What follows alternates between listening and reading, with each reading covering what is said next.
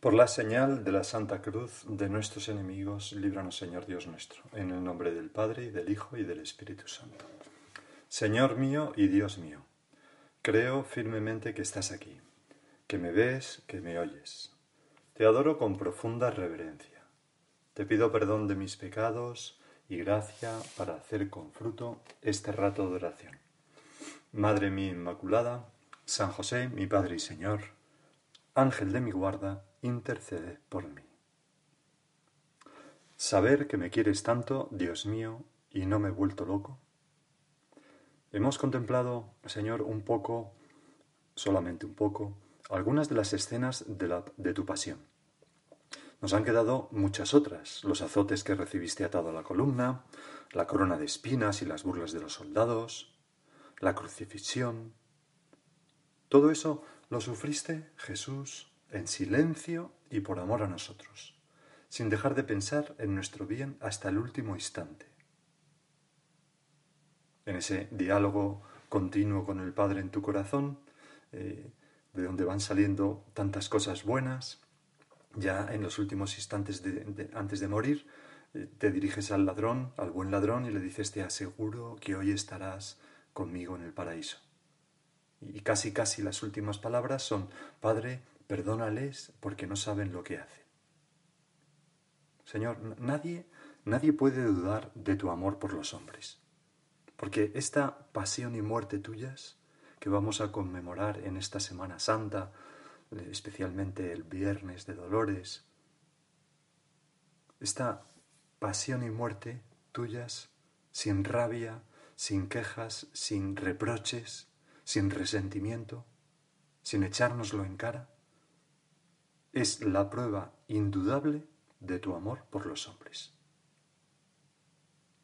Pero después de sepultado, la fe de los discípulos, la confianza en que es verdad que tú eres el Hijo de Dios, que eres Dios, pues esa fe quedó abatida.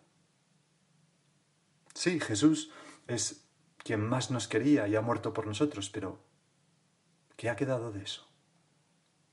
¿Eran verdad sus pretensiones de ser el Mesías, el Hijo de Dios, el que nos traía la salvación? ¿Cómo puede hacer eso un hombre muerto?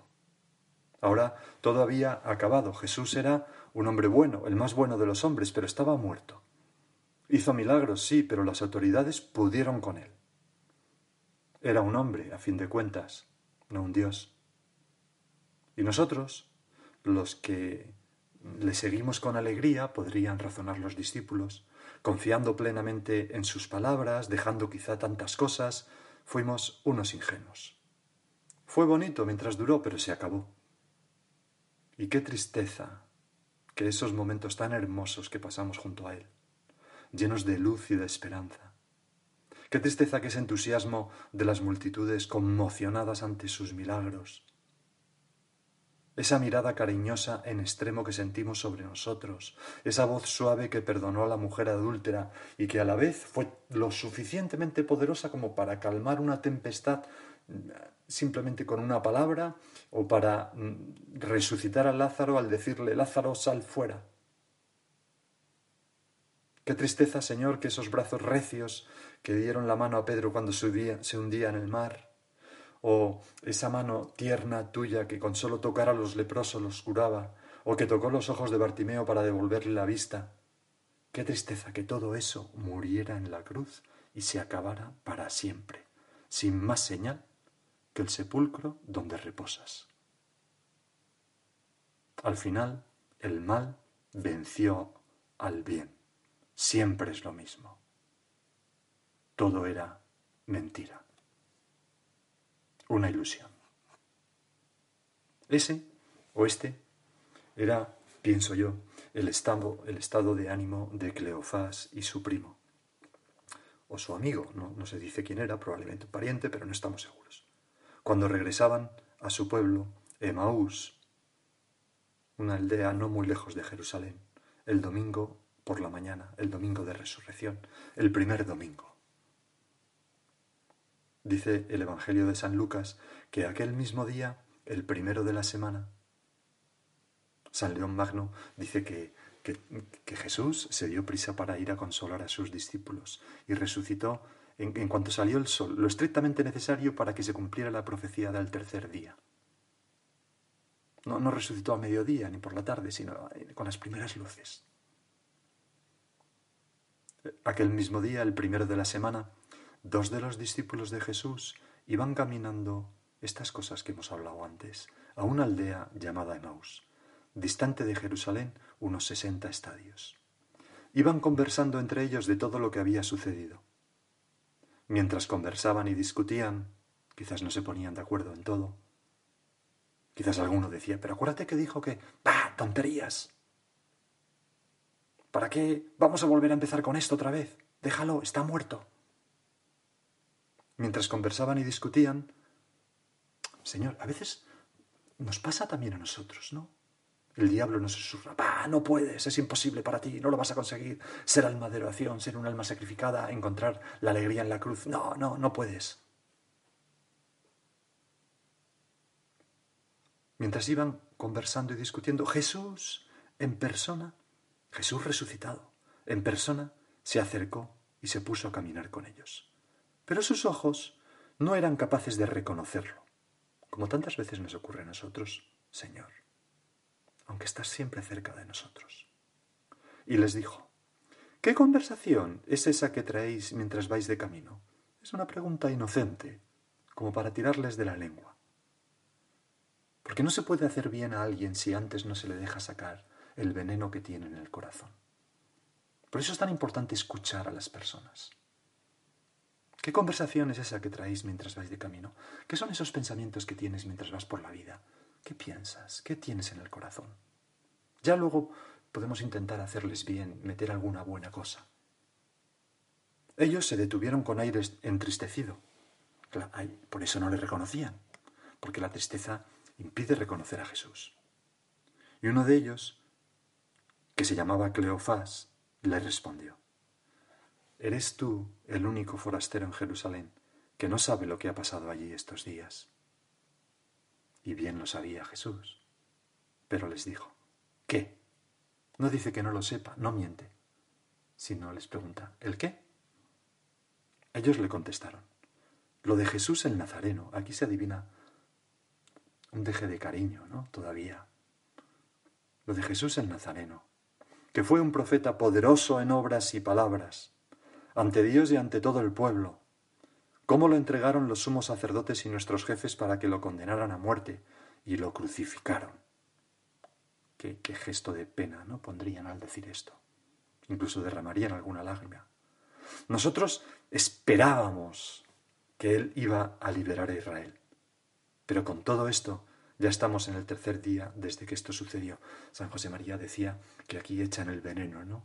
La desesperanza, esperaban en Él y fueron defraudados. Es verdad que algunas...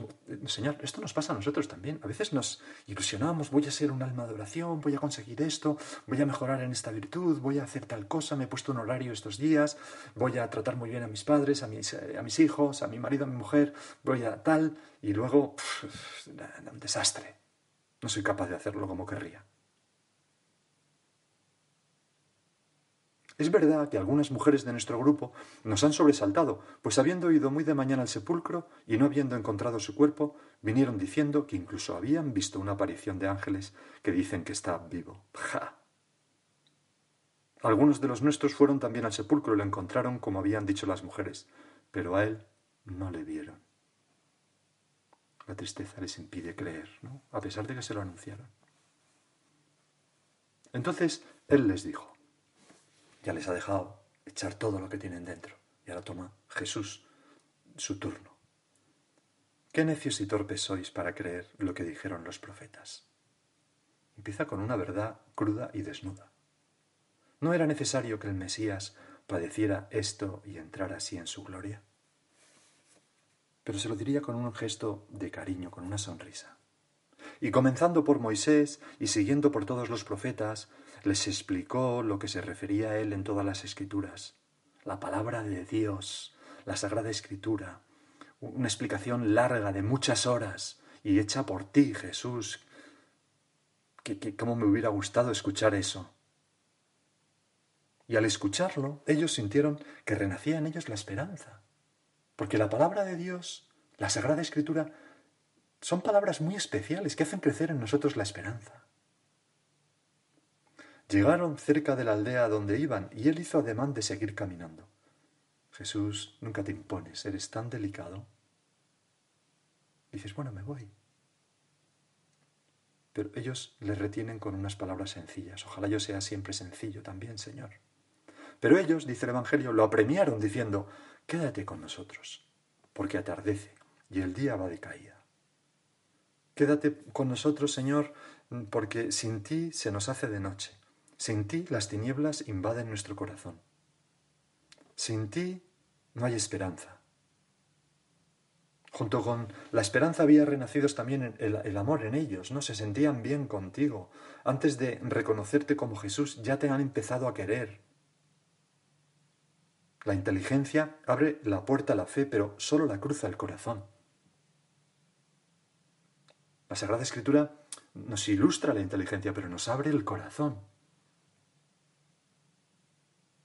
Y Jesús, este personaje que todavía no conocen, entró para quedarse con ellos. Le basta un pequeño, una pequeña petición, quédate con nosotros. Sentado a la mesa con ellos, tomó el pan, pronunció la bendición, lo partió y se lo iba dando. Es la Eucaristía. Lo partió y se lo dio. A ellos se les abrieron los ojos y lo reconocieron. Señor, también yo en la Sagrada Eucaristía, cuando ha sido preparada por la palabra, en esas misas, te reconozco. Pero él desapareció de su vista. Y se dijeron el uno al otro. ¿No ardía nuestro corazón mientras nos hablaba por el camino y nos explicaba las escrituras? No hay mejor manera de explicarlo. Señor, no me arde el corazón cuando estoy delante de ti. Ahora quizás no puedo, pero podremos delante del Santísimo expuesto de ti y me arde el corazón en amor a ti. O cuando estoy en misa y oigo el Evangelio y me golpea el corazón. La palabra y el pan, o cuando comulgo. ¿No ardía nuestro corazón mientras nos hablaba por el camino y nos explicaba las escrituras? Y levantándose en aquel momento, se volvieron a Jerusalén. Aquellos que ya se les hacía de noche y no querían seguir su camino, al encuentro contigo resucitado, cobran alas y se convierten en apóstoles y salen corriendo, riendo, dándose palmadas, una alegría desbordante, ni ladrones ni nada, no hay problemas. La alegría del encuentro con Jesús resucitado siempre tiene esta, esta, esta, esta, esta capacidad de, de transformarnos. Y llegaron a Jerusalén donde encontraron reunidos a los once con sus compañeros que estaban diciendo, era verdad, era verdad. Quizás ahí aprendieron a fiarse de sus hermanos, de la Iglesia, como nosotros nos tenemos que fiar también de, del Papa, del Magisterio, de lo que la tradición de la Iglesia nos ha enseñado, de lo que los primeros cristianos nos dijeron, que es esto, que Cristo ha resucitado, que hizo estos milagros. Por eso, hermanos míos, nos podrían decir, los hemos escrito verazmente para que vosotros sepáis qué fue lo que nuestro Señor Jesucristo hizo y tengáis fe. Era verdad, ha resucitado el Señor y se ha parecido a Simón. Esto es muy importante porque la cruz era la prueba del amor de Jesús, pero la resurrección era la prueba y es la prueba de su verdad, de que Jesús era Dios, de que la muerte no tenía poder sobre él y que nosotros, todo lo que Jesús nos ha anunciado, se va a cumplir en nosotros y resucitaremos. Y ellos, a su vez, contaron lo que les había pasado por el camino y cómo lo habían reconocido al partir el pan. Vaya evangelio, Señor.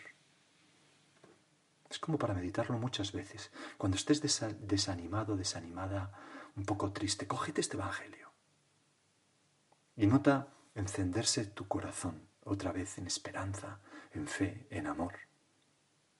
Señor, también tú nos sales al encuentro, sales al encuentro de todos nosotros en, la palabra y en la Eucaristía, también en los demás, en quien tú estás, aunque no te reconozca, quizás por mi estado de ánimo, quizás por mi tristeza o mi desencanto.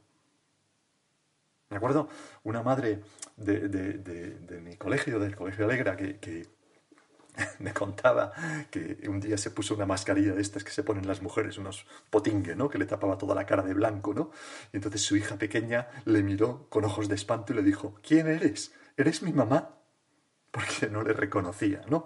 Pues a veces nosotros no reconocemos a los demás, a Cristo en los demás, a ti, Señor, y tú estás vivo.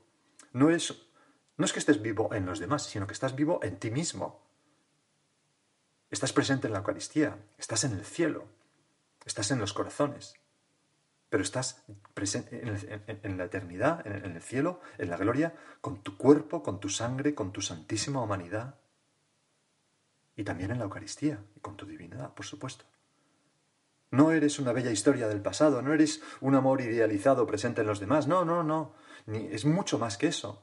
Ni vives allá lejos donde brillan las estrellas, no, estás en, nuestros sagrarios, estás aquí. Pasas a mi lado, estás en mi vida, como esas películas de... No sé si has visto, me parece que es Interestelar, no estoy seguro. Esa película en la que hay como un paso a otra dimensión y entonces no puede hablar, pero ve a su hijo, el padre, y le hace señales con los libros y, que el otro intenta interpretar, ¿no? Jesucristo está muy cerca mía, aunque mi pobreza, mi falta de dimensión, de capacidad de, ver las cosas con los ojos de Dios, me, me impida a veces, Señor, darme un poco de cuenta, pero estás cerquísima. Cristo el eterno, el crucificado, y estás con tus manos llagadas por amor a mí, siempre. Y a veces en la vida tenemos un rayo de luz. Aquí estaba Jesucristo. Aquí pasó el Señor y me ha dicho esto. Ha sido el Señor el que me ha salvado de tal problema. Señor, que yo te vea. Que yo te vea vivo, que te sienta vivo, que te conozca vivo, que te trate vivo, que eres vida con mayúsculas, camino, verdad y vida.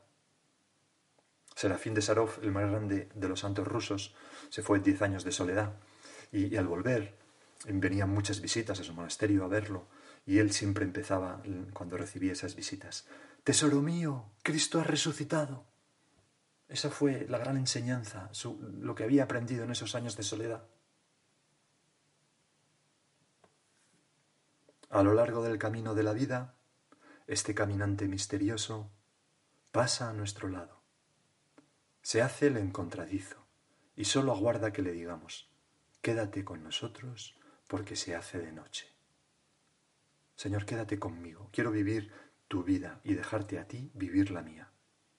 A veces nos ocurre como en esa bella historia que se cuenta, ¿no? De un hombre que mm, fallece y, y entonces se despierta como en una playa, empieza a andar y, en un momento dado, mientras va por, por la arena, como, eh, como siguiendo unas huellas que parece que son las, él entiende que son las huellas de su vida, en un momento dado otro personaje misterioso se le acerca y se pone a caminar a su lado y las huellas se aparecen dos, dos filas de huellas por delante.